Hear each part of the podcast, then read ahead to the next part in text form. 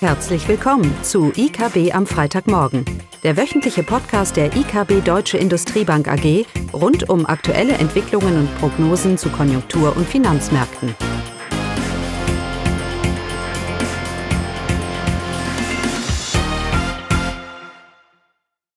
Willkommen zu IKB am Freitagmorgen mit mir, Caroline Vogt. Die Themen heute? Aktuelle Konjunkturdaten aus China und ein Blick auf die deutsche Konjunktur. Zu China. Die Chinesen sind ja immer die Ersten, die ihre Quartals-BIP-Zahlen veröffentlichen. Und so gab es in dieser Woche die Zahlen für das dritte Quartal. Für die anderen wichtigen Länder werden die Angaben zum BIP-Wachstum zum dritten Quartal Ende nächster Woche veröffentlicht. Also zu China. Hier gab es im dritten Quartal ein Plus von 2,7 Prozent zum Vorquartal. Das sind hier saisonbereinigte Zahlen. In der Presse werden häufig die unbereinigten Zahlen veröffentlicht und die liegen etwas höher, also hier saisonbereinigte Zahlen. Dieses Wachstum von 2,7 Prozent äh, ist nach dem starken Plus von 11,7 Prozent im zweiten Quartal ein sehr gutes Ergebnis. Üblicherweise liegen diese Wachstumsraten in China vor der Krise bei äh, rund 1,5 Prozent. In äh, China zeigten sich aufgrund des früheren Corona-Ausbruchs die Belastung durch den Virus ein Quartal früher als in Europa. In China war der Corona-bedingte Einbruch im ersten Vierteljahr mit einem Minus von 10 Prozent. Bei uns fiel der Einbruch mit dem Lockdown dagegen ins zweite Quartal. Was bei den chinesischen Zahlen wirklich bemerkenswert ist, dass äh, die Gesamtwirtschaft nicht nur das Vorkrisenniveau bereits wieder erreicht hat, sondern auch die Dynamik der Krise wurde ebenfalls wieder erreicht. Also das Wirtschaftstempo der Vorkrise hat man in China bereits wieder erreicht. Der chinesischen Wirtschaft wird es damit in diesem Jahr als einzige große Volkswirtschaft gelingen, ein positives Wachstum für das Gesamtjahr auszuweisen. Und dieses Wachstum wird bei, die, bei um zwei Prozent liegen.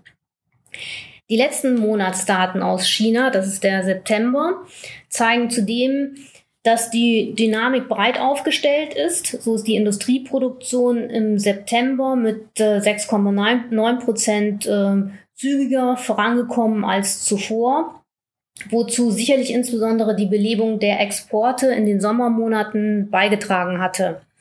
Hier spiegelt sich wieder, dass China als wichtiger weltweiter Lieferant von medizinischen Produkten auch durchaus von der Corona-Krise profitiert.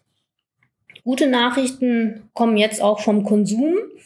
Erstmals seit Einbruch der Pandemie haben die chinesischen Einzelhandelsumsätze mit 3,3 Prozent gegenüber dem September letzten Jahres zugelegt.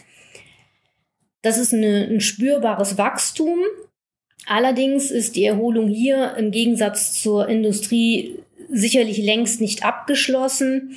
Denn äh, schließlich legten Umsätze im Einzelhandel sonst üblicherweise um acht bis zehn Prozent zu. In jedem Fall aber wächst die Bereitschaft der Verbraucher in China, auch größere Anschaffungen zu tätigen.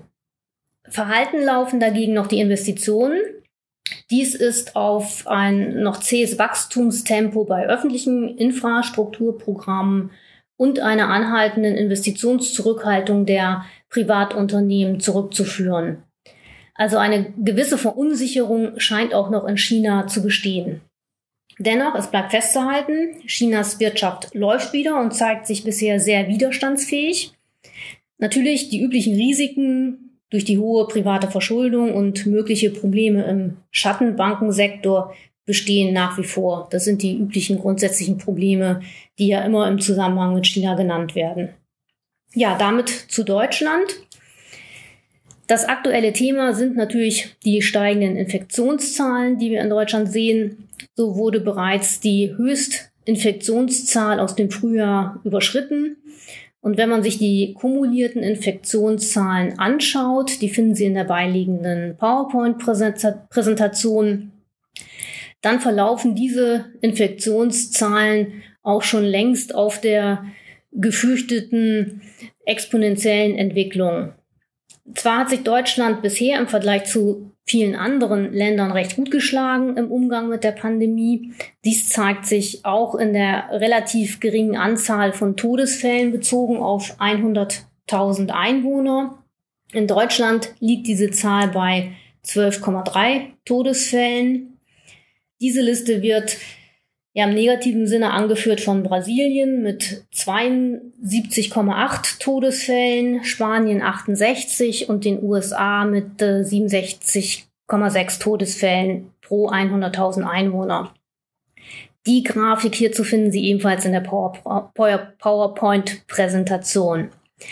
Wie gesagt, Deutschland weist hier vergleichsweise geringe Zahlen aus. Aber es zeigt sich auch, dass insbesondere die asiatischen Länder weitaus besser mit der Pandemie umgegangen sind. Hier sind die Todesraten bezogen auf die Einwohnerzahl deutlich niedriger. Das mag daran liegen, dass insbesondere die asiatischen Länder aufgrund früherer Pandemien besser vorbereitet waren und natürlich auch mehr Erfahrung mit der Bekämpfung haben.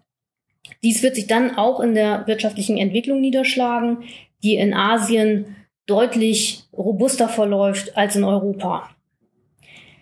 Die zunehmende Furcht vor der zweiten Infektionswelle in Deutschland zeigt sich bereits im GfK-Konsumklima, das diese Woche veröffentlicht wurde und das sich im September klar verschlechtert hat.